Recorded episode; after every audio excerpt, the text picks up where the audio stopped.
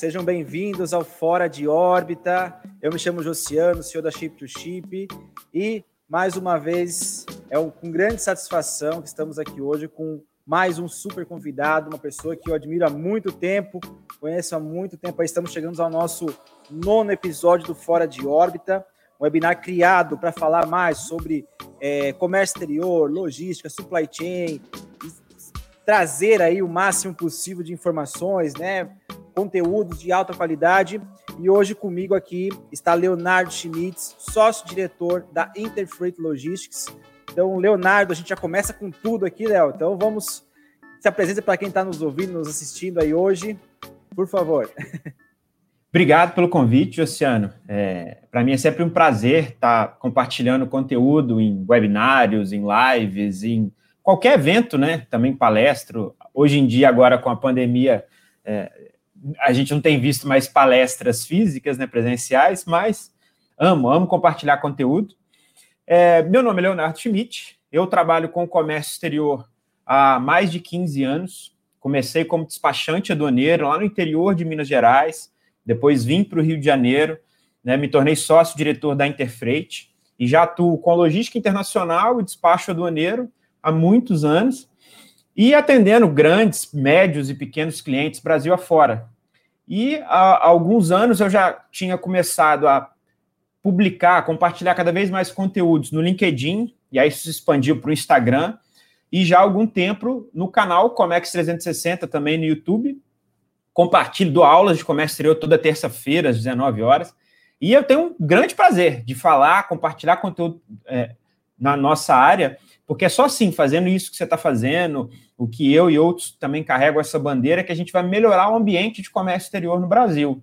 Né? Quanto mais educado for o empresariado, os profissionais de Comex, melhor vai ser o ambiente, porque a gente vai ter operações cada vez mais eficientes e todo mundo ganha. Né? Acho que esse é o, o objetivo final. Exatamente isso, Leonardo. Assim, foi até uma. Quando eu te convidei, né?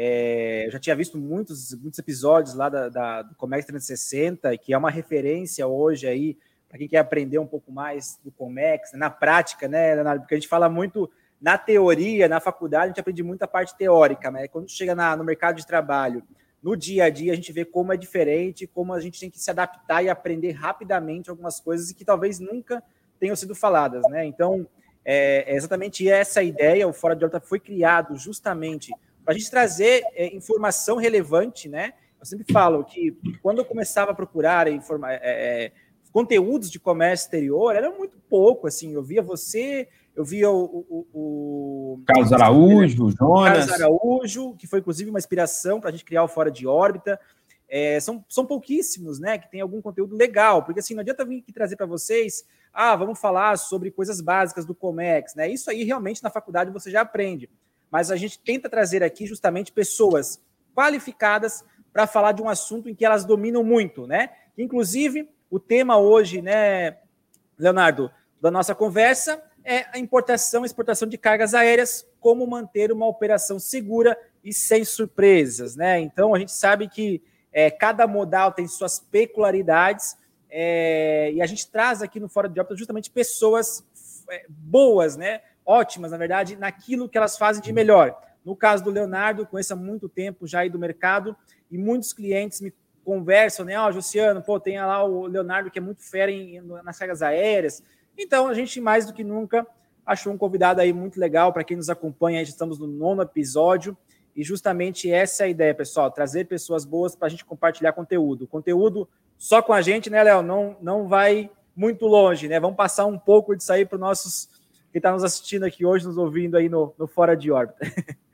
Legal. É, o primeiro ponto importante que você falou é, é, é, ainda existia muito no comércio exterior, né?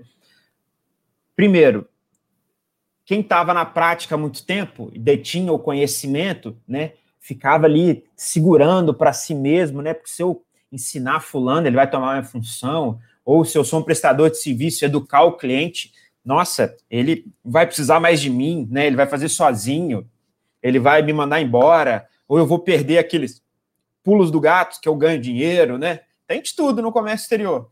Então, não, eu acredito o contrário. Quanto mais você educar, quanto mais você compartilhar conteúdo, mais você vai ter a confiança do seu cliente, a confiança dos seus parceiros e fazer de fato com que todos escolham esses frutos, né? Então, compartilhar conteúdo é o caminho. Não tem muito jeito. Exatamente isso, Nada. Eu, eu sou muito a favor disso. Eu adoro compartilhar conteúdo, compartilhar informação. Falo com muitos clientes aqui que a gente ele fala assim: ah, eu fazia de tal forma, agora eu faço de outra forma, porque você conversou comigo aquela vez, me deu umas ideias para mudar minha operação. Então, assim, e a gente fala com empresas normalmente médias, grandes, né? E os caras falam, cara, mudamos uma operação para uma conversa que a gente teve aqui. Então, é, é esse foi uma das inspirações também para criar o Fora de Órbita. E justamente isso, Leonardo, para a gente começar aqui já com tudo, essa questão dos, das cargas aéreas, né? Que a gente sabe que tem muitos segredos aí no meio do caminho que poucas pessoas conhecem, algumas é, trabalham no dia a dia, já sabem como funciona bem no detalhe, mas a gente sabe que existem algumas coisas que a gente está ainda é, desvendando, né, Leonardo? A gente está colocando isso no mercado para que todo mundo saiba que realmente melhore cada vez mais suas operações, né? Então, como primeira é, dúvida, até minha, isso aí, né, Leonardo? É, o que, que você acha aí, até para explicar um pouco para quem está nos assistindo, nos ouvindo, Leonardo, é, qual a principal diferença aí do frete aéreo comparado aos demais modais, né? Então, assim, o que, que é principal que você nota, assim, tipo, cara, para fazer um aéreo daria para fazer. Fazer um, um, marítimo, por exemplo, esse tipo de carga não daria. O que, que você nota aí que talvez seja um principal diferencial das cargas aéreas para os demais modais? Uma das coisas que, que eu ainda vejo muito comum no mercado não é nem só a diferença do modal em si, é o preconceito que ainda existe no transporte aéreo. É, é uma coisa que eu falo muito, que eu já escutei em corredor de, de empresas grandes, né, gerentes de, de comércio exterior, gerentes de importação, bradando, né? Aqui a gente não faz transporte aéreo, a gente não faz carga aérea. Carga aérea é para quem não se planeja, né? Como se carga aérea, transporte aéreo sempre fosse a opção mais cara de todas. E uma coisa muito curiosa é que nem sempre é, né? Às vezes você tem operações com cargas com um, um valor agregado baixo para médio, cargas não tão grandes, e aí muita gente às vezes, ah, vamos fazer um transporte marítimo no LCL, né? Que você é, é, ali parte do container. Você, você compra parte do o frete de parte do container para embarcar um pallet. E às vezes os custos da operação como um todo, no marítimo, vão sair muito mais caros do que você se você estivesse trazendo no aéreo. Além de segurança, menor risco, menor prazo, né, transit time. Então, é, é uma, uma, uma coisa muito comum que eu vejo ainda, mas às vezes as pessoas não, não param para analisar o todo, né? Porque eu falo, para você entender um modal, não basta só você entender o transporte aéreo em si, né? O preço do frete aéreo, o transit time. Muita gente ainda re, reduz o modal a preço e, e, tempo de trânsito entre aeroportos. Só que você também precisa entender o que, que veio antes e o que, que vem depois. Analisar a operação porta a porta. No, no, no marítimo, você tem, né, o que, que é o mais comum no marítimo? É transporte em container. Seja o full container, onde o container é só seu, seja o, o, o less than container load, né, que é o LCL, onde você afreta só uma parte do container. E aí, o que, que é o, o, uma das duas diferenças, né? Uma, uma, diferença muito grande entre esses dois modais, que são os principais no mundo. No transporte marítimo, tem o container envolvido. Né? Se for full, você vai ter que retirar container vazio na, na origem, você ou alguém na sua operação, né, seja o exportador ou agente, vai ter que ovar esse container, devolver o container para a companhia embarcar. Aqui no destino, numa importação, você depois de desovar esse container, vai ter que devolver o container. E no aéreo, não, você embarca e recebe a sua carga solta. Mas é, então é. você tem essa diferença. Por mais que, ah, Léo, mas tem o container do aéreo também, né? A, a, a, aqueles contêineres que vão, de fato, receber as cargas e se encaixar lá no deck do avião. Não, ok, mas você nem fica sabendo disso, né? Vamos dizer assim, na maioria dos casos. Você tem lá as limitações de dimensões e de peso, mas você entrega para a companhia uma carga paletizada e recebe ela paletizada, por exemplo. No, no marítimo, não. Você recebe um container vazio e tem que devolver para a companhia marítima no destino o container vazio. Então, é uma preocupação a mais. Os custos portuários tirando o custo de armazenagem alfandegada aqui no Brasil, os custos portuários por quilo de carga geralmente são maiores do que os custos num aeroporto. Né? A não ser que você tenha uma carga com valor agregado alto, porque a armazenagem alfandegada incide sobre o valor CIF, e aí, de fato, você vai ter um custo agregado mais alto. Mas um LCL, às vezes, de 400, 500 quilos, sai muito mais caro a operação inteira comparado com o embarque aéreo, e pouca gente para para analisar. Então, eu acho que é um ponto muito importante de se destacar, porque você falou de, de importância, né? Entre Sim. os modais. Não, e tem uma coisa também que tu deu uma, uma conversa que tive com um cliente há um mês atrás, mais ou menos, que tem outro fator muito importante nisso aí que você comentou, Leonardo, que é o seguinte: é, uma carga marítima China-Brasil, ah, 40 dias, 45 dias entre pegar o container vazio, como você falou, ovar o container, voltar, embarcar e chegar aqui, né? 45 dias, né? Uma carga aérea, sei lá, 5 dias, 4 dias, depende, da China para cá. É, nesse meio tempo, muitas vezes, vamos supor que é uma importação, e que você vai vender esse produto aqui no Brasil, é uma peça, das vezes de uma máquina, algo nesse sentido, a gente está falando de um alto valor agregado. É, se você faz marítimo, você vai receber aqueles valores, provavelmente, quando a carga chegar, ou pelo menos metade deles, né? Então você pagou 50%, vai receber ele, vai pagar os outros 50% lá para o teu é, exportador. E aqui no Brasil, você vai né, vender a tua mercadoria e vai receber daqui um prazo também. Se você faz pelo aéreo, claro, você vai ter que pagar isso lá para o teu exportador, mas você vai faturar antes aqui também do teu cliente. Então, a margem de lucro que você tem aqui no Brasil normalmente é mais um dinheiro para você trabalhar. Então, assim, esse, esse custo financeiro também que envolve a operação, no sentido de você né, ter. Imagina o seguinte: eu tenho lá, eu quero vender o máximo possível, eu sou um importador e eu revendo meus produtos. Eu quero vender o máximo possível, eu quero faturar o máximo possível o quanto antes. Então, quanto antes essa carga chega no Brasil, antes você vai receber isso, antes você vai ter seu lucro, né? E Sim. muitas vezes você pensa assim, não, mas isso aí não me interfere tanto. Ok, alguns tipos de produtos eu até concordo, mas existem muitos produtos que é uma conta burra você fazer. Ah, o frete aéreo, comparei o aéreo com o marítimo. Ah, o frete marítimo é mais barato do que o aéreo, vou fazer o marítimo. Mas como você falou, e os demais custos da operação? E quanto tempo mais você vai demorar para levar lá do teu cliente o dinheiro dele, né? Para pegar e fazer essa venda para ele e receber esses valores. Então, isso também muitas vezes é necessário entrar nessa conta. É, fora que muitas vezes o dinheiro que fica parado em trânsito, né, Leonardo? Eu já vi empresas que estão agora calculando é, num bid deles lá quanto por dia que o container fica na, na, na água, quanto eles estão perdendo em dinheiro, porque é um dinheiro parado. Até chegar no origem destino, ele vai ter né, o custo lá da mercadoria que está parada e cadê o dinheiro disso aí até chegar ela, até desembaraçar, até entregar para o cara no final, né? Então, Sim. assim, como você falou, as contas hoje em dia tem, são muito mais complexas do que comparar A com B e falar, não, B realmente é mais barato, vou fechar com B e segue o embarque daquela carga, né? É, fora a previsibilidade, né? Porque numa importação, é, na, na, no dia 20 de abril, é, a gente vai ter uma aula sobre isso no, no canal, que é justamente planejamento financeiro e, e câmbio na importação.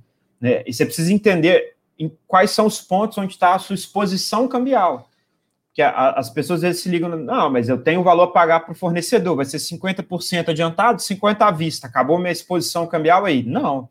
Os teus impostos vão, de importação vão ser calculados quando essa carga chegar, na taxa PETAX né, do Banco Central, de quanto for registrado aí, né, taxa Siscomex. É, o, o frete internacional e essas despesas que são fixadas em dólar, também quando a carga chegar. Então, quanto menor o tempo entre embarque e chegada, vai ser menor o seu risco cambial.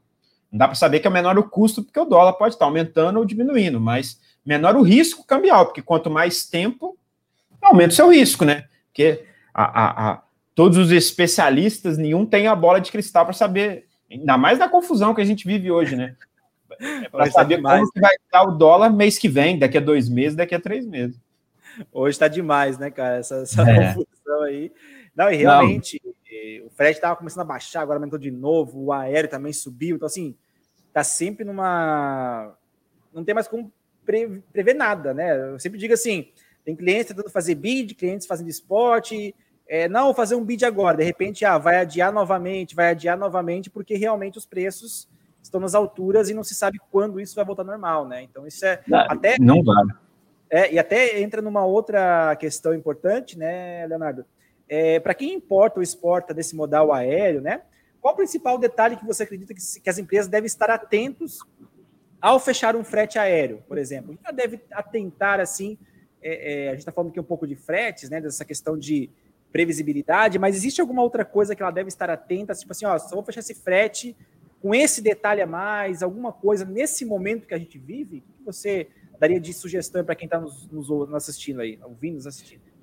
Cara, uma coisa muito importante a se tentar na hora que você estiver cotando no mercado frete aéreo, principalmente nesse momento atual, onde a malha aérea está muito afetada pela pandemia, porque quando você fala em transporte aéreo, a maior parte da carga aérea é transportada em voos em que há também passageiros, né? Os chamados voos PAX.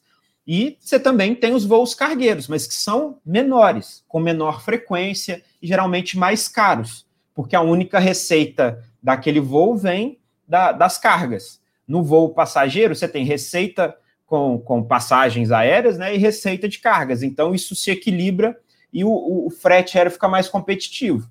Numa época Agora, de pandemia, lockdown em vários países, mudança o tempo inteiro, restrições de viagens. A, a malha aérea não é um terço do que era a, em 2019, né? Não é. Então, você se vê obrigado em várias rotas a ter que embarcar cargas em aviões cargueiros que antes você embarcava em voo de passageiro, porque ela tinha, né, ela estava dentro das restrições de peso e dimensões que poderia embarcar no passageiro. E isso às vezes dobrou o valor do frete, ou aumentou 30%, 40%, porque agora você só tem cargueiro e você tem pouca opção. E o comércio exterior continua funcionando, então muita gente continua embarcando com opção menor de voos, e aí o frete vai aumentando cada vez mais. Então, hoje, com a malha aérea reduzida, agrava o problema que eu vou, vou, vou passar aqui agora, que é um ponto importante a se atentar na hora de cotar um transporte aéreo. Eu vejo muita gente vendendo gato por lebre no mercado, no sentido de, por exemplo, você tem uma carga aérea no meio dos Estados Unidos. Carga aérea no meio dos Estados Unidos. A maior porta de saída é, para o Brasil, né, em termos de aeroporto, é Miami, que é onde você tem o maior número de voos com diferentes companhias, né, em tempos normais, para diferentes aeroportos do Brasil. E aí você tem alguns outros hubs nos Estados Unidos, como Houston, é, Nova York já diminuiu muito, mas às vezes Chicago, Atlanta, alguns outros aeroportos que, que ainda têm voos diretos para o Brasil. E aí, quando você cota uma carga, né, um, um embarque ex-works, em que você vai coletar essa mercadoria lá no meio dos Estados Unidos e trazer, por exemplo, para, é, é, vamos supor, Curitiba. E aí, você pode ter uma opção, você, você pode ter várias opções em termos de logística. E são bem diferentes. Por exemplo, o agente de carga A te cota uma opção de levar em transporte rodoviário do meio dos Estados Unidos até Miami e depois fazer um voo direto para Curitiba, por exemplo. Opção 1. Um. Opção 2, entregar no, num aeroporto como Atlanta, e às vezes de Atlanta vai para Miami, e aí depois, pela companhia aérea, né? E depois de Miami sai para Guarulhos, e aí tem uma DTA, um, um, um, transporte rodoviário no Brasil, em trânsito aduaneiro, né, de Guarulhos para Curitiba. Ou você vai ter entrega na companhia aérea em Atlanta, a companhia leva para Miami e Miami faz um voo direto para Curitiba. E aí muita gente olha tempo e preço. E seja por descuido, ser muito otimista ou um pouco de má fé, o tempo de trânsito de cada uma dessas opções, o total, né, de quando essa carga sai lá do fornecedor até ser entregue no aeroporto de destino Curitiba, no Brasil, é o agente de carga que te passa, que te estima. E às vezes o cara que colocou lá, coletando rodoviário, levando para Miami, fazendo um direto, que seria a opção de maior qualidade, vamos dizer assim, ele colocou lá dois a quatro dias de trânsito. E o cara que te vendeu levar para Atlanta, Atlanta vai de rodoviário para Miami, Miami vai para Guarulhos, depois uma DTA para Curitiba, ele coloca ali cinco a seis dias. Vamos supor, dois dias a mais. Só que a chance disso acontecer é quase nula. Então, o cara coloca isso e aí a, a, a, o, o, importador compara essas duas opções e tem lá, fala assim, ah, esse aqui que tem um voo direto, tá 30% mais caro. Dois dias a mais de tempo de trânsito aqui não faz diferença para mim. Vou, vou, no, vou nesse aqui. Né? E às vezes ele tá, de fato, dois dias não faz diferença. Mas se virar para quatro dias, o mundo acaba, porque é uma fábrica parada, às vezes é uma venda que já tem data de entrega com multa, etc. E enfim. Né? E aí. Exatamente. Não é, não é preciso, né? Ainda mais, por mais que seja é, algo que pode ser que aconteça, né? Mas assim, quanto mais paradas uma carga faz, a, chance de dar errado é muito maior, né? A chance de não muito. chegar naquele prazo é muito maior, né? O marítimo é a mesma coisa, né, Leonardo? Eu tive já casos, por exemplo, é, de cargas saindo da China, parava em Rotterdam, Rotterdam vinha para Santos, de Santos pegava um navio que vinha para Itapuá. É, deu um problema lá em Santos tempo, naquela época, a greve dos caminhoneiros, greve dos uhum. portuários, uma coisa assim. Passou três navios e não passou em Santos. Eles não pararam em Santos porque não tinham o que fazer. Então, assim, uma carga que era para chegar em 25, 28 dias, chegou em 55 dias. O cliente pagou multa, deu uma confusão danada. É, e, e, isso acontece no dia a dia, né? Então, assim, acho que então, essa dica que você está dando aqui para nós seria justamente, né? É, comparar os, os valores né, e entender qual operação ele está aplicando naqueles valores. Né? Então, assim, cara, às vezes uma diferença pequena, mas uma cara, como você falou, que vem direto, e uma cara que vai passar em dois, três lugares diferentes, operações diferentes, analisar com muito mais carinho, muito mais cuidado para justamente evitar um possível atraso nessas mercadorias, né? É, e, e, e só para fechar esse tema, por que, que tem uma diferença grande é, é, e às vezes você precisa olhar além do número que está ali de dias de transit time que você recebeu. Que aquele número não vem da companhia aérea, vem do agente que montou a operação. E aí você tem, primeiro passo, quando você tem uma conexão no exterior, no, no, no mesmo país, por exemplo, nos Estados Unidos, essa conexão pode ser via aérea ou via rodoviária. Então você precisa saber disso. Que se é via rodoviária, às vezes é uma vez por semana que acontece. E se essa carga ficou pronta Logo depois que saiu o caminhão daquela semana, você vai esperar mais 4, 5, 6 dias só para sair do aeroporto para ir para o hub principal. Né? Tem essas duas opções. Outro ponto: sempre que existe o overbooking de um voo, ou seja, tem mais cargas para serem embarcadas do que espaço naquela aeronave, existe uma prioridade de embarque. Prioridade, o grupo 1 um são é, cargas vivas ou mortas, cargas perecíveis, né? carga com temperatura controlada é, e cargas de contrato. É o grupo 1. Né? É, e carga de contrato não é o contrato réis mortais, não, né? Você embarca uma tonelada por mês e faz contrato. Não. É, é, contratos maiores mesmo. E aí embaixo vem bagagem de passageiro para os voos que têm passageiros.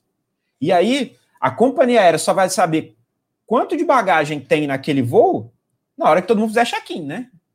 Então, é, é, já existe uma imprevisibilidade. E aí, depois, o terceiro grupo são as chamadas tarifas Priority, Express, Flash, né? Aquela tarifa mais cara, que geralmente é, é, é 50%, às vezes até 100% mais cara do que a tarifa padrão. E, por último, a tarifa padrão. Então, quando você está adicionando um aeroporto na operação, ah, em vez de embarcar em Miami direto para Curitiba, ele vai de Atlanta para Miami e depois de Miami para Curitiba. Você pode entrar nessa regra de análise de prioridade em dois aeroportos. Então, ela pode ficar para trás em Atlanta e pode ficar para trás em Miami. E aí, quando a carga já está com a companhia aérea, vamos supor que foi de Atlanta para Miami, e aí de, de Miami ela não embarca, ela não embarca.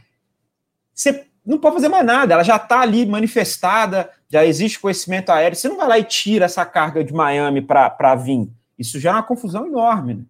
Então, assim, aumenta a tua imprevisibilidade na operação. E aí, o terceiro ponto, o primeiro ponto é se a conexão é rodoviário ou aéreo. Segundo, quanto maior o número de aeroportos na, na operação como um todo, maior o número de vezes que você pode cair né, na prioridade de overbook. E terceiro, se tiver uma conexão no país, é a pior opção possível. Por quê? Para fazer uma conexão dentro do país, você depende do trânsito aduaneiro. E aí, falou a palavra aduaneiro, você já depende da Receita Federal. Essa carga vai chegar em Guarulhos. Alguém, a transportadora, um despachante ou terminal aeroportuário, né, um deles vai ter que registrar uma declaração de trânsito aduaneiro. Essa carga já vai ter que ter sido pesada, não pode ter nenhuma inconformidade, né? Ter que ser liberada. E aí a Receita libera para ela seguir o trânsito. E aí nisso você pode ter uma greve da Receita, você pode ter acúmulo de serviço na Receita que vai atrasar. Esse, esse, essa conexão também pode ser rodoviária ou aérea. Então, tudo isso vai impactar no atraso, no lead time total da sua operação. E aí você precisa entender esses pontos para, de fato, identificar naquela proposta, na hora de ir no mercado, se aquele númerozinho de transit time total está fazendo sentido ou não. E sempre olhar o todo, não só um pedaço da operação. Muito bom, não, legal. E até entra um pouco nessa, nessa próximo questionamento que eu ia te fazer, Leonardo. É, você contou alguns desses problemas que pode ocorrer, né? Então, de realmente demorar mais do que estava combinado. Existe algum outro tipo de problema que você lembra que no, no é, aéreo pode ocorrer também? Que você lembra de cabeça, assim, que é, ah, uma, além dessa previsão de, de, de tempo, mas é, tem alguma outra coisa que possa ocorrer no meio do caminho também? Uma coisa muito comum é, é, que acontece no aéreo, né, é, é, menos do que no marítimo, é quando há o um embarque de mercadorias consideradas perigosas, né, as chamadas cargas IMO, né, mercadorias perigosas. Por quê? No marítimo, é, é, entre rodoviário, marítimo e aéreo, o, o modal que of, oferece mais restrições para o transporte de carga perigosa é o aéreo, né? Porque é, é, qualquer acidente no transporte aéreo causa um prejuízo né, a vidas, não só dinheiro, né, muito maior do que num, num transporte marítimo, geralmente. E aí, o que, que acontece muito? A obrigação é, primária de dizer que aquela mercadoria é uma carga perigosa é do fabricante daquele produto. Se o fabricante produz uma mercadoria que é inflamável, corrosiva, explosiva, radioativa, é, é, ou outros tipos de carga consideradas perigosas, ele que tem que produzir o documento, que é o MSDS, ele que tem que produzir, assinar os certificados, né, a obrigação primária de, de carga perigosa, e, por exemplo, num país como os Estados Unidos, que, que embarca muita carga para o Brasil, principalmente no aéreo, né? marítimo também, mas muita coisa no aéreo, você tem uma particularidade que uma empresa nos Estados Unidos, para começar a exportar, ela não precisa, igual aqui no Brasil, ter um radar, né? toda essa complicação que, que geralmente tem na, na aduana. Basta você ter um CNPJ. Você pode vender. Você tira a invoice que você vende para o cara na, na, esquina, você vende para um cara que está no Brasil. E o americano é muito é, é, é, acostumado com a facilidade da estrutura logística do país de usar serviços de courier. Não, eu te vendi, boto aqui na. Qual é a sua conta da DHL, da UPS? Ele bota, entrega e vai. E às vezes você tem muitas empresas que são comerciais, né? É, são, são revendedores nos Estados Unidos né, seja para local ou para o exterior. E aí esse cara que revende, nem sempre ele tem essa documentação do fabricante para saber se aquela carga é perigosa ou não. Então uma coisa que acontece muito no aéreo é às vezes a mercadoria chegar no aeroporto, passar no, no, no screening, passar no, num raio-x e dependendo do que apareceu ali, acende uma luzinha amarela na, na, equipe de handling do aeroporto e fala assim, opa, eu acho que isso aqui é perigoso que, que é isso? Vai ver a documentação e começa a dizer, não, não, não vai embarcar. Né? Ou pior, é uma, do, é uma mercadoria que, de fato, se sabe que é perigosa, né? E, e, chega no aeroporto até com etiqueta de carga perigosa, mas cadê a documentação? E aí não se tem isso, né? Porque a carga foi coletada na fábrica ou o, o, o fabricante ou o exportador entregou direto no aeroporto, não passou aquilo pelo armazém de um agente de carga que tenha conhecimento, para olhar, ver e depois entregar essa carga no aeroporto. E aí você tem a carga recusada pela companhia aérea, custo extra de pegar essa carga de volta no aeroporto, atraso. Então, é um problema muito comum. Principalmente, às vezes, cargas com é, que contenham baterias de lítio, que é uma, mercadoria perigosa muito, muito comum hoje em dia ontem, no comércio exterior. Ontem, eu vi ontem um vídeo de um, antes de embarcar no avião, pegou fogo num, num pallet com, com essas baterias, baterias. de lítio. É bem comum é. isso, né, inclusive. Pois é, pois é. Então, assim, é, é, é uma. Você tem bateria de lítio? Então, a primeira coisa, exportador, cadê a documentação? Quero MSDS, quero tudo. Você vai.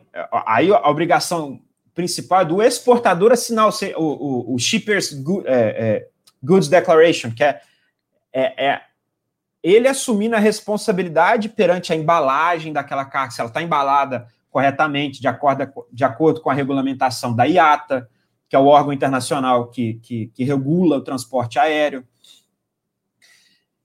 Então, se não tiver, né, ele que está assumindo a responsabilidade. E é muito comum nos Estados Unidos, por, por essa facilidade de exportar, o cara está muito acostumado a vender ali na esquina para outros estados nos Estados Unidos, e alguém no Brasil achou ele, precisa daquele produto, e ele não tem um departamento de comércio exterior, né? Ele não tem gente para cuidar disso tudo, ele está acostumado ali com o local. E esses problemas começam a aparecer. Né? É muito, muito comum. Não, e é exatamente isso, né? Muitas vezes a gente acha que para em outro país, né, é tão burocrático quanto o nosso para fazer uma exportação, né?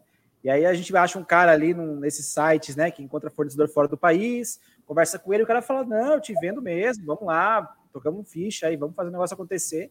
Você faz o pagamento, começa o embarque, você pensa, ah, mas é uma carga que, né, ele deve saber o que ele está fazendo, né? Vai me, vai me mandar aqui de uma maneira que não vai dar problemas. É, e não só as cargas perigosas, mas eu já vi cargas é, que eram peças de computador, coisas assim mal embaladas, que chegaram aqui destruídas por dentro, né? Não podia amassar, estavam todas amassadas. Mas é. Não tomou nenhum cuidado e embarcou como se fosse o que carga. Não, segue aí. E normalmente esses problemas acontecem justamente quando a carga não pode acontecer.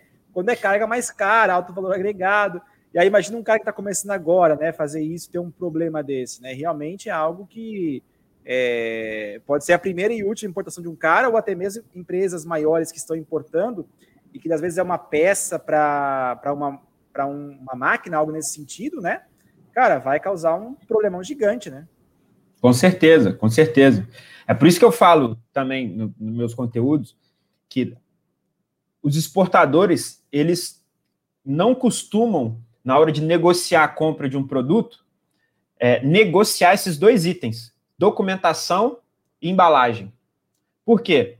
Ponto um, não adianta você esperar, comprou e na hora que a carga está pronta para embarcar, e aí quando seu despachante tem acesso à documentação e falou, ah, tá tudo errado, tinha que ser assim, tinha que ser assado. E aí o despachante que é o chato, né? Porque a carga está pronta, você quer receber ela de qualquer jeito, mas na verdade isso tinha que ter avis sido avisado para o exportador lá atrás, quando você comprou.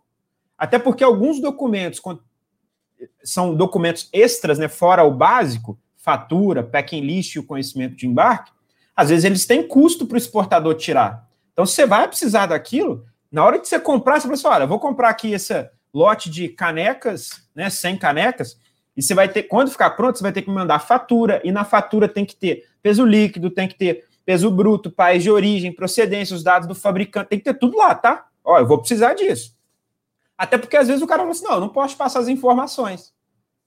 E aí você lida com aquela informação. Mas é, é, é, isso tem que ser negociado na compra. E a embalagem é a mesma coisa.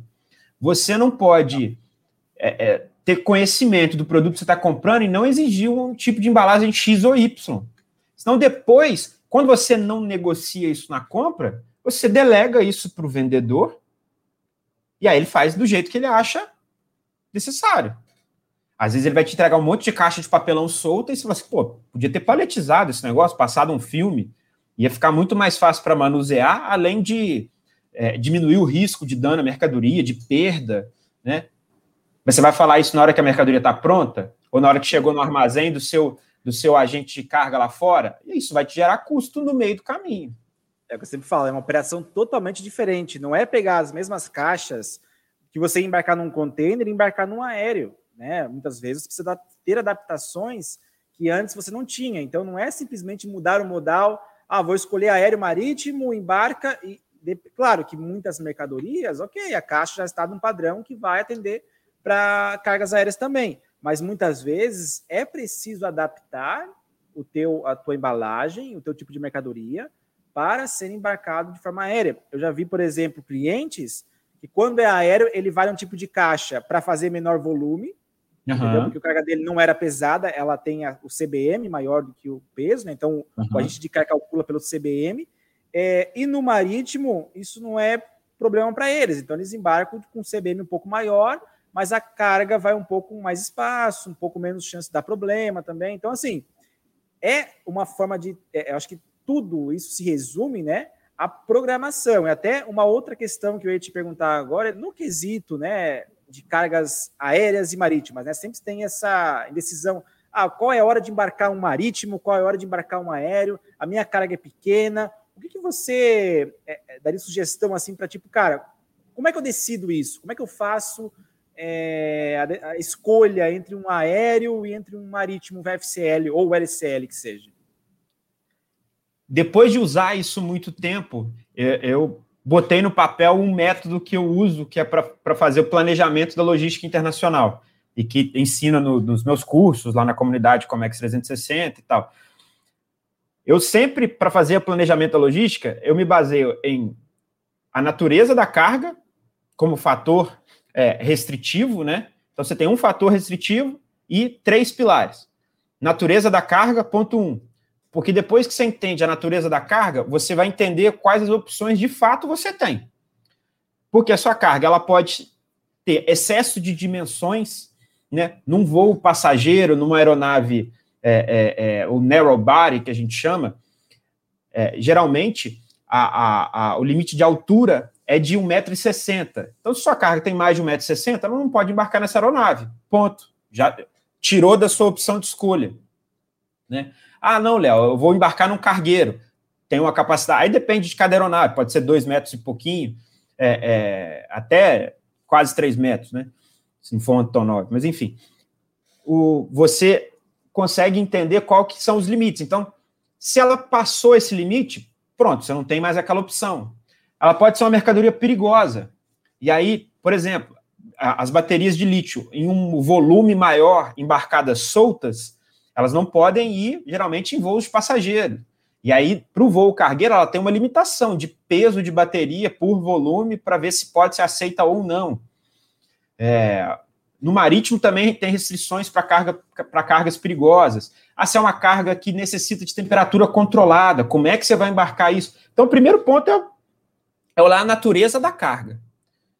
E aí, segundo, você olha os três pilares: tempo, custo e risco. Tempo, sempre o tempo total e entender as opções, fazendo sempre uma conta reversa. Quando essa carga tem que estar tá aqui?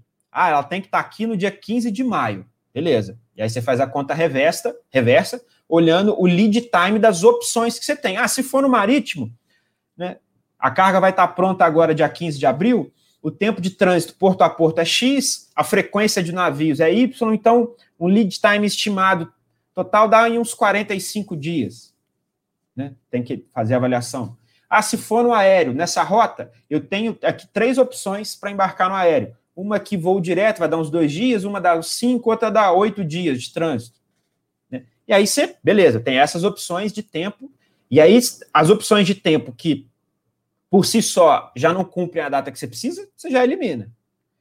Custo. Você tem que entender o orçamento para essa operação. Ah, eu estou trazendo um produto que a margem agregada é muito baixa.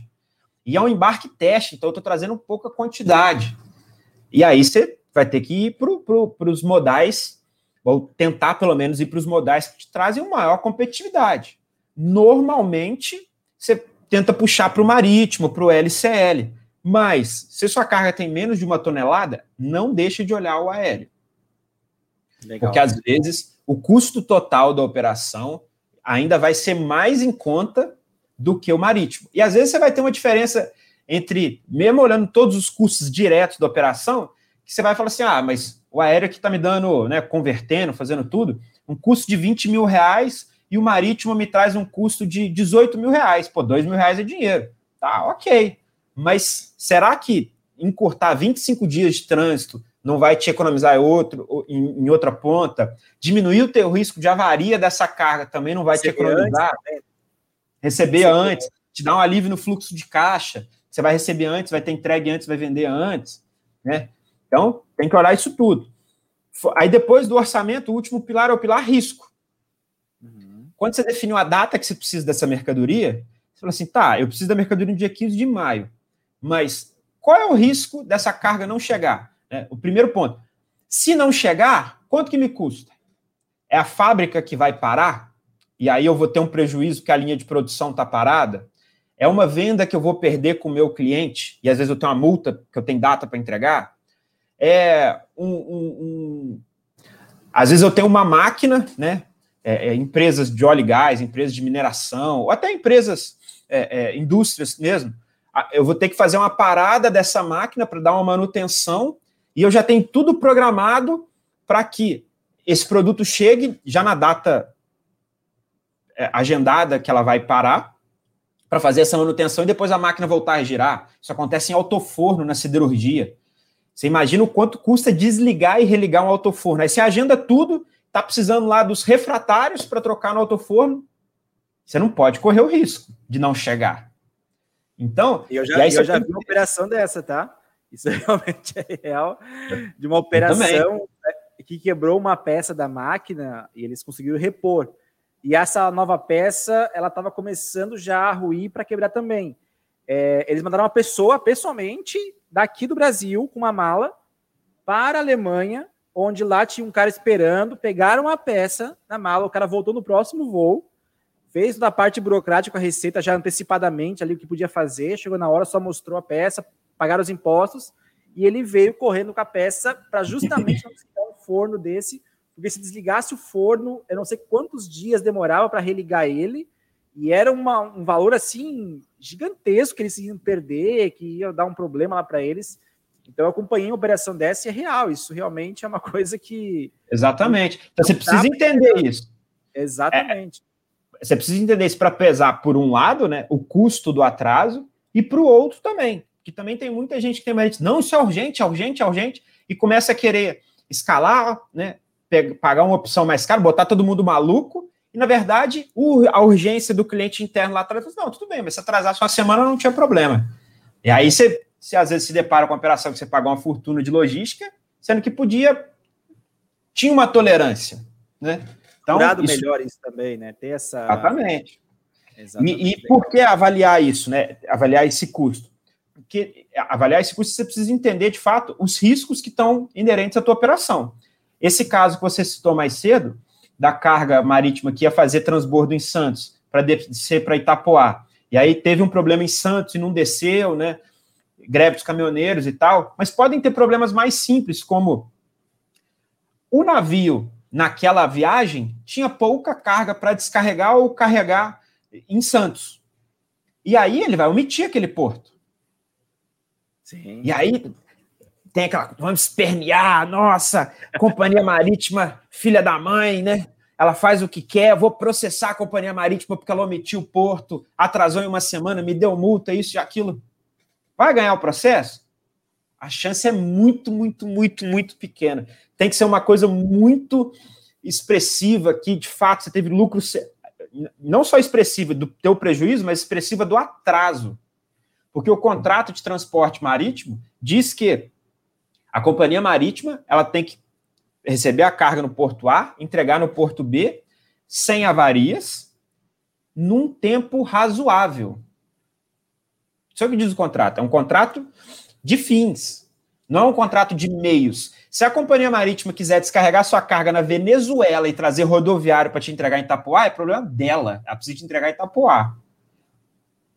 Exatamente. Então, assim, você tem que entender os riscos que estão inerentes em cada modal de transporte. E no transporte aéreo, existe sim a, a, o overbooking. Aí você fala assim, pô, Léo, mas a companhia aérea é sacana, né? Vai fazer reserva de mais carga do que ela consegue carregar. Poxa, não tinha que. Isso está errado, né? Não está errado.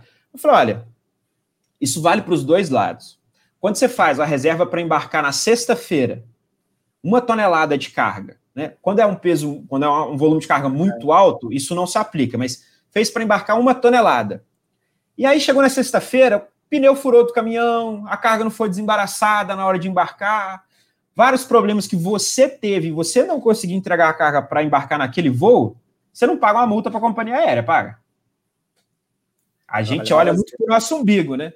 Mas você não paga uma multa para a companhia aérea. A não ser quando você, de fato, fez reserva para embarcar 40 toneladas, 25 toneladas. Aí a companhia aérea falou: opa, vamos assinar aqui um contratinho de é, cancellation fee, que se você não me entregar, você vai pagar frete morto? Vem cá. Né? Por quê? Se ela, ou, ou ela faz isso, ela fala: não te garanto que vai voar tudo nesse voo, não, tá? É normal. É, Ninguém quer jogar dinheiro fora, é capitalismo. É. É Do mesmo jeito que, por exemplo, no marítimo, você quer pagar o frete do container e colocar o máximo de carga que você puder dentro do container, não é isso que todo mundo quer? É. Quer entupir o container de carga, mantendo a segurança da carga? Na aeronave, a companhia também quer botar o máximo de carga que ela puder. O custo dela de um voo é, é, é o mesmo se ela tiver um quilo de carga, se ela tiver 100 toneladas. Então, ela quer ter o máximo. E como ela não te cobra multa e não sabe se você vai atrasar o embarque ou não, é óbvio que ela se puder, vai fazer reserva. Se o voo cabe 100, ela vai reservar 150 para aquele voo.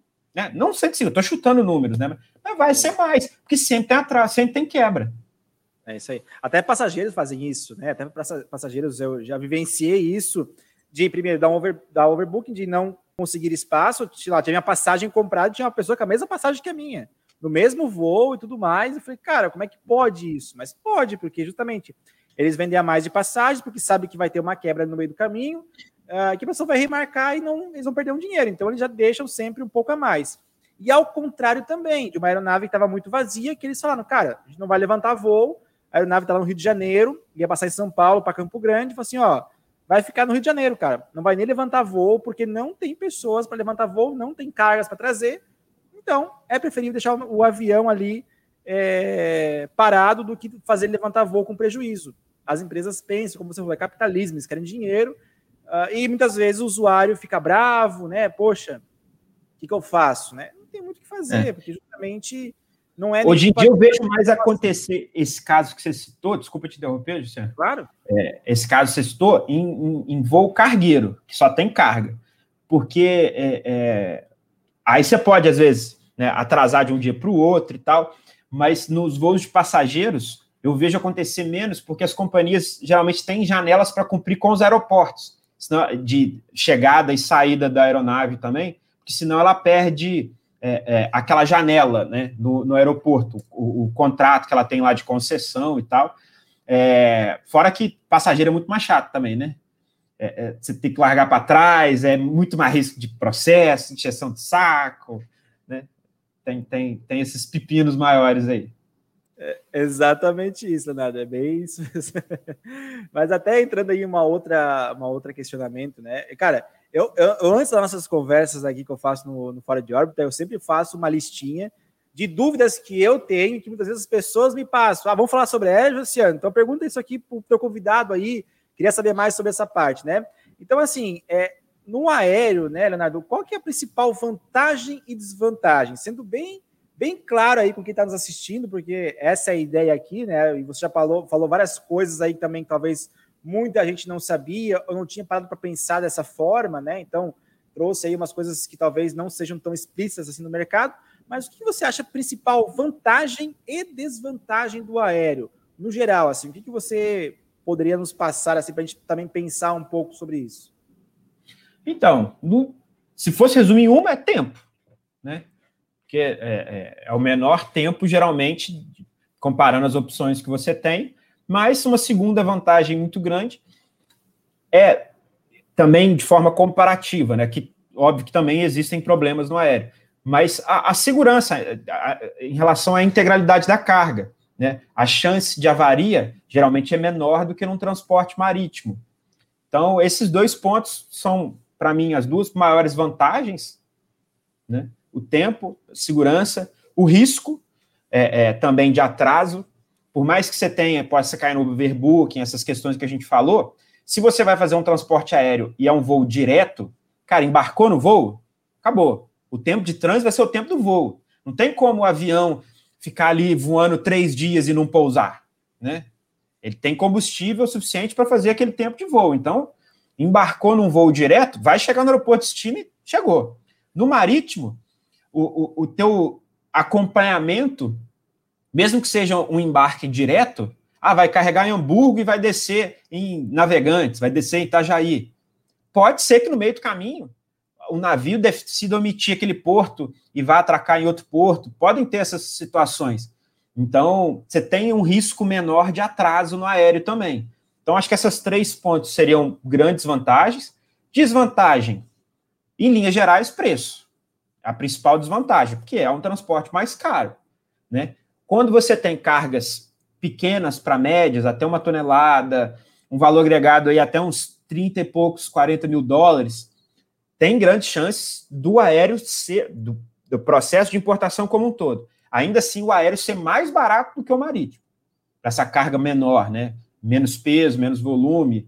É, e aí eu estou falando, às vezes, de 300 quilos de carga, 400 quilos de carga, às vezes, ainda assim, o aéreo é mais barato que o LCL. Você tem que fazer a conta total, analisar tudo para ver. E muita gente, às vezes, joga isso fora. Então, mas, no geral, é um transporte mais caro. Não tem, não tem o que fazer. E em ter... Leonardo? O seguro também, desculpa te interromper, o seguro da carga aérea tem algum diferencial para o marítimo? Não. Não, é igual, semelhante. Em geral, nada. Assim, você pode ter alguma coisa lá na pólice que fala de aeronave, idade de aeronaves, que também tem no marítimo idade, mas na prática mesmo, no Comex, a pólice de seguro de transporte internacional, é, é, você paga o mesmo prêmio, se for aéreo, se for marítimo, é, basicamente os mesmos riscos. Então, assim, não tem muita diferença, não. Na prática, eu vejo quase zero diferença, sabe? Então, para mim, não faz muito sentido. Agora, é, outra coisa, desvantagem, o custo, e ele é, em termos de natureza da carga, ele é mais restritivo do que o marítimo. Ah, dependendo das dimensões, não embarca, dependendo do peso, se for muito concentrado, não embarca se for uma carga perigosa, tem mais chances de não embarcar do que no marítimo. Então, ela é, ele é mais restritivo. Então, preço e ser um, uma opção mais restritiva de transporte. São as desvantagens que principais que eu vejo. Não, legal, bacana. Não, é justamente isso. Acho que é, o aéreo, ele é muito, até usar uma palavra meio chula para falar isso, mas muito demonizado, né, cara? Quando Sim. fala em aéreo, Cara, meu Deus, aéreo é só para quem, você falou no começo, é só para quem não se planeja, é, para mercadoria é muito cara. É, o aéreo, assim, a gente não usa aéreo em hipótese alguma, porque, nossa, é um absurdo usar um aéreo aqui na empresa. É, só que quantas vezes se parou para olhar e analisar, né, se realmente valia ou não valia a pena, né? Eu vejo clientes, por exemplo, cotando aéreos, onde o frete representa 37, 40% do valor da mercadoria. Então, assim, realmente o valor não, não, talvez não compense tanto. Mas, porém, outros clientes que vale 2, 3, 5%. Cara, será que não vale a pena você receber essa mercadoria antes, em vez de esperar 40, 45 dias, ter um, né, um navio dar um problema, como aconteceu agora no canal de Suez? Cara, isso pode acontecer a qualquer momento, pode ser outros motivos, pode o navio quebrar o motor, eu já vi navio quebrar o motor lá e ficar à deriva, tem que ser rebocado, é, entre outras e outras coisas que possam acontecer no caminho, no, no aeronave é muito raro ouvir falar que uma aeronave caiu, né? Nossa, é um, é, é um dos transportes mais é, seguros do mundo. Então, assim, são coisas que muitas vezes eu acho que até pela questão cultural, né, Leonardo? Eu vejo muito isso no dia a dia, é, né? Cultural, é ah, é cultural. Manga com leite, você passa mal, né? É, é a mesma coisa. Cara, se você fizer um aéreo, nossa, é um absurdo você fazer. Mas, cara, quantas vezes você já parou para analisar custos e ver, cara, realmente eu acho que nesse caso aqui o aéreo vai ser mais em conta, vai valer a pena pelo tempo que eu vou ganhar, por quando eu vou receber do meu cliente, né? Das vezes o cliente, um concorrente desse cara, tá trazendo marítimo, entrega em 50 dias, esse cara entrega em 10, eu falo assim, pô, cara, se me entrega em 10, né? Eu até pago mais caro para você para entregar em 10, né? Tá valendo a pena mesmo assim. Então, são coisas que talvez a gente tenha, e, e eu acho que é essa a ideia aqui do Fora de Órbita também, Leonardo, trazer, fazer com que as pessoas pensem mais é, nessa questão de, de, que se fala há muitos anos e nunca se parou para analisar de verdade, né? Então, acho que você trouxe algumas coisas bem legais. E até a gente vai se caminhando aqui para o final, Leonardo, e queria te fazer uma pergunta bem, bem legal, né? Eu sempre pergunto aqui para os nossos convidados. Uh, a gente falou pouco da tua empresa aqui, mas eu gostaria de dar uma ênfase nisso, né? O que, que torna a Interfreight hoje diferente dos demais agentes de cargas e por que alguém deveria cotar e contratar os fretes aéreos com vocês? Olha, é, o, eu costumo dizer que o maior diferencial nosso é justamente ter um, um atendimento customizado para cada cliente. Cada cliente tem demandas, necessidades e, e, e pontos que são mais importantes para ele na operação. Né? É, nós, por exemplo, criamos um departamento dentro da empresa de CS, Customer Success, e é, é um departamento só de CS mesmo, não é operação, não, não faz mais nada. Um, um, especialista de CS dentro da empresa, ele só faz atendimento do cliente, ele não registra DI, ele não confere a WB, ele não lidera equipe, ele atende cliente. Justamente para aumentar essa customização, esse cuidado para o cliente que precisa que a operação dele funcione de determinada maneira. Então, ah, o cara que tem uma carga urgente, é, é, é o cliente que tem fornecedores que trabalham de uma determinada forma, é a empresa que às vezes não tem uma equipe tão robusta de Comex e precisa entregar resultados melhores para a empresa, né? A área de Comex precisa entregar melhores resultados e às vezes não consegue. E a gente vai entrando cada vez mais dentro da empresa para auxiliar, para ajudar o cara a eh, trazer mais resultados, trazer o holofote de fato para a área de Comex, né? porque as empresas ainda valorizam pouco a área de comércio exterior. Então, a Interfreight é o parceiro, seja da importação, do compras, do, do, do Comex de fato, o maior parceiro para trazer esse holofote para o departamento de Comex dentro da empresa. É, é essa que é a, a, a, nossa maior visão, de ajudar a trazer resultados de fato, customizando a operação e chegando lá. Muito bom. Não, e até ia falar, CS normalmente é uma startup, que nós, como startup, temos CS, né? É, para mim, eu estou me surpreendendo com as respostas que, que dão aqui no final os nossos convidados, porque cada um está trazendo é, um diferencial diferente mesmo, porque é, era muito comum no passado, ah, o meu diferencial é o atendimento, mas o que, que você atende diferente que o outro não faz, né? Então agora você tem um exemplo muito legal que eu não tinha ainda ouvido falar, que é um CS em agente de carga, que é o cara que justamente atende aquele cliente, mas ele não é a operação, ele não é lá o, operacional de importação, exportação, ele é um cara que vai atender e internamente ele vai fazer aquele filtro para encontrar o problema, achar a solução e resolver Exatamente. Então, ele não, não tem obrigação, porque o que, que eu, eu via no passado, né? Sempre quando você tinha uma pessoa que. Primeiro, em muitas empresas da nossa área, o vendedor vira o atendimento do, do cliente. E aí, o vendedor, como atendimento, nem sempre ele tem a prática de fato da operação, do desembaraço, para saber como que as coisas funcionam e ali resolver mais rápido os problemas do cliente, né? falar a mesma língua do cliente. Ele às vezes entende o problema e aí já tem o telefone sem fio de passar isso para dentro. E a outra opção, quando era alguém da área de fato que estava ali na prática, o cara não tem tempo para ficar atendendo, né? Ó, ó, o, o, a produtividade de uma pessoa da operação que faz a operação e tem que atender o cliente é bem menor. E aí ele, às vezes, não produz tanto na operação, porque às vezes tem que atender, apagar incêndio do cliente, e não atende bem o cliente, porque ele também está ali assim, putz, cara tá me ligando de novo, eu tenho aqui 15 AWBs para provar, vou ter que ficar escutando reclamação aqui, sendo que, tipo. e aí ele não produz e não atende direito o cliente. Então a gente separou isso tudo. Trouxe pessoas com experiência na operação, né, que ainda acompanham, fazem o follow-up, mas o que, que ele faz dentro da empresa? Atende o cliente, só mais nada. Ele não vende, ele não é, é, faz operação, ele não fatura, ele não faz nada, ele só atende o cliente. Aí você tem obrigações de rotina, reuniões mensais de acompanhamento, de é, demonstração de performance, de resultado através de números. Olha, define, vamos definir aqui quais são os KPIs que a gente vai estar medindo todo mês. E aí, todo mês, o cara vai lá, faz uma reunião, apresenta o resultado. Ó, das 20 operações que a gente fez, ó, atingimos o SLA em 15 operações e 18 operações. E aí você vê, de fato, um CS. Né? Legal. Buscando melhorar os resultados do cliente. Não só um, uma coisa lúdica, mas uma coisa tangível, através de números ali. mostrando, matando a cobra e mostrando a cobra morta. Muito bom, Leonardo. A gente vai se caminhando para o final aqui. Leonardo, gostaria mais uma vez de agradecer muito pelo, pelo aceito do convite.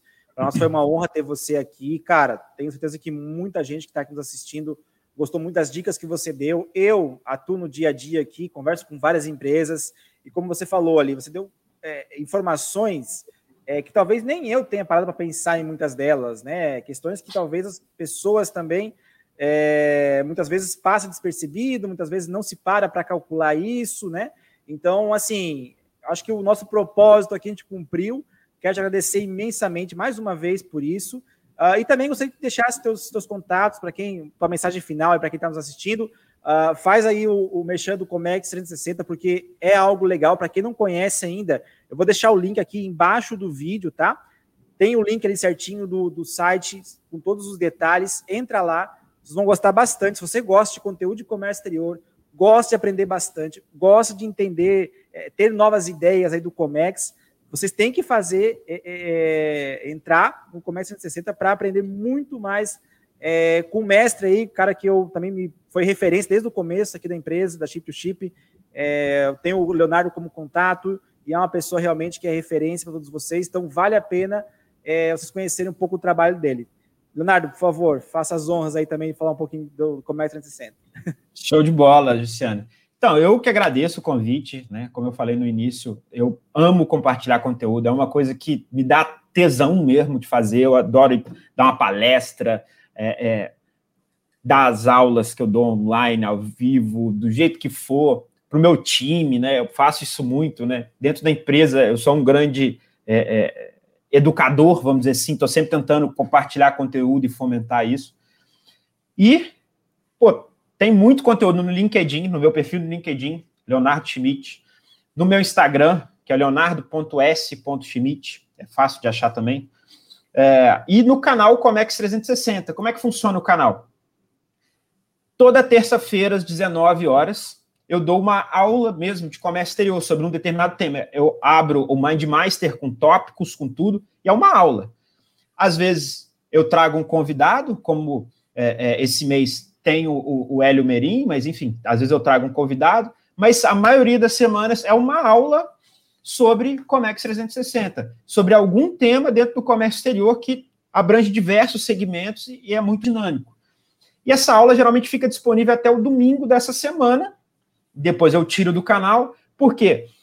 Aí ela vai para a plataforma que é da comunidade Comex 360 graus. É um curso online que eu criei com um propósito diferente como o nosso segmento está sempre mudando, evoluindo, e também você tem que estar tá aprendendo a todo tempo, né? Aquela coisa de ir lá fazer um curso e aí depois você não consegue aplicar, né? Porque às vezes você fez um curso super interessante, mas se você não vai praticar aquilo logo depois, você esquece.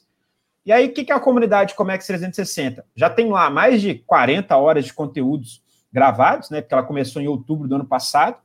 E toda semana, depois as aulas que eu do no canal vão para a plataforma e vem se formando uma grande biblioteca de conhecimento do Comex. Ah, você vai fazer uma importação nova de carga perigosa. Você entra na comunidade, vai lá assistir a aula de carga perigosa, que aquele é o momento que você precisa daquele conteúdo. Né? Às vezes você faz um curso e vai embarcar uma carga perigosa seis meses depois, já esqueceu.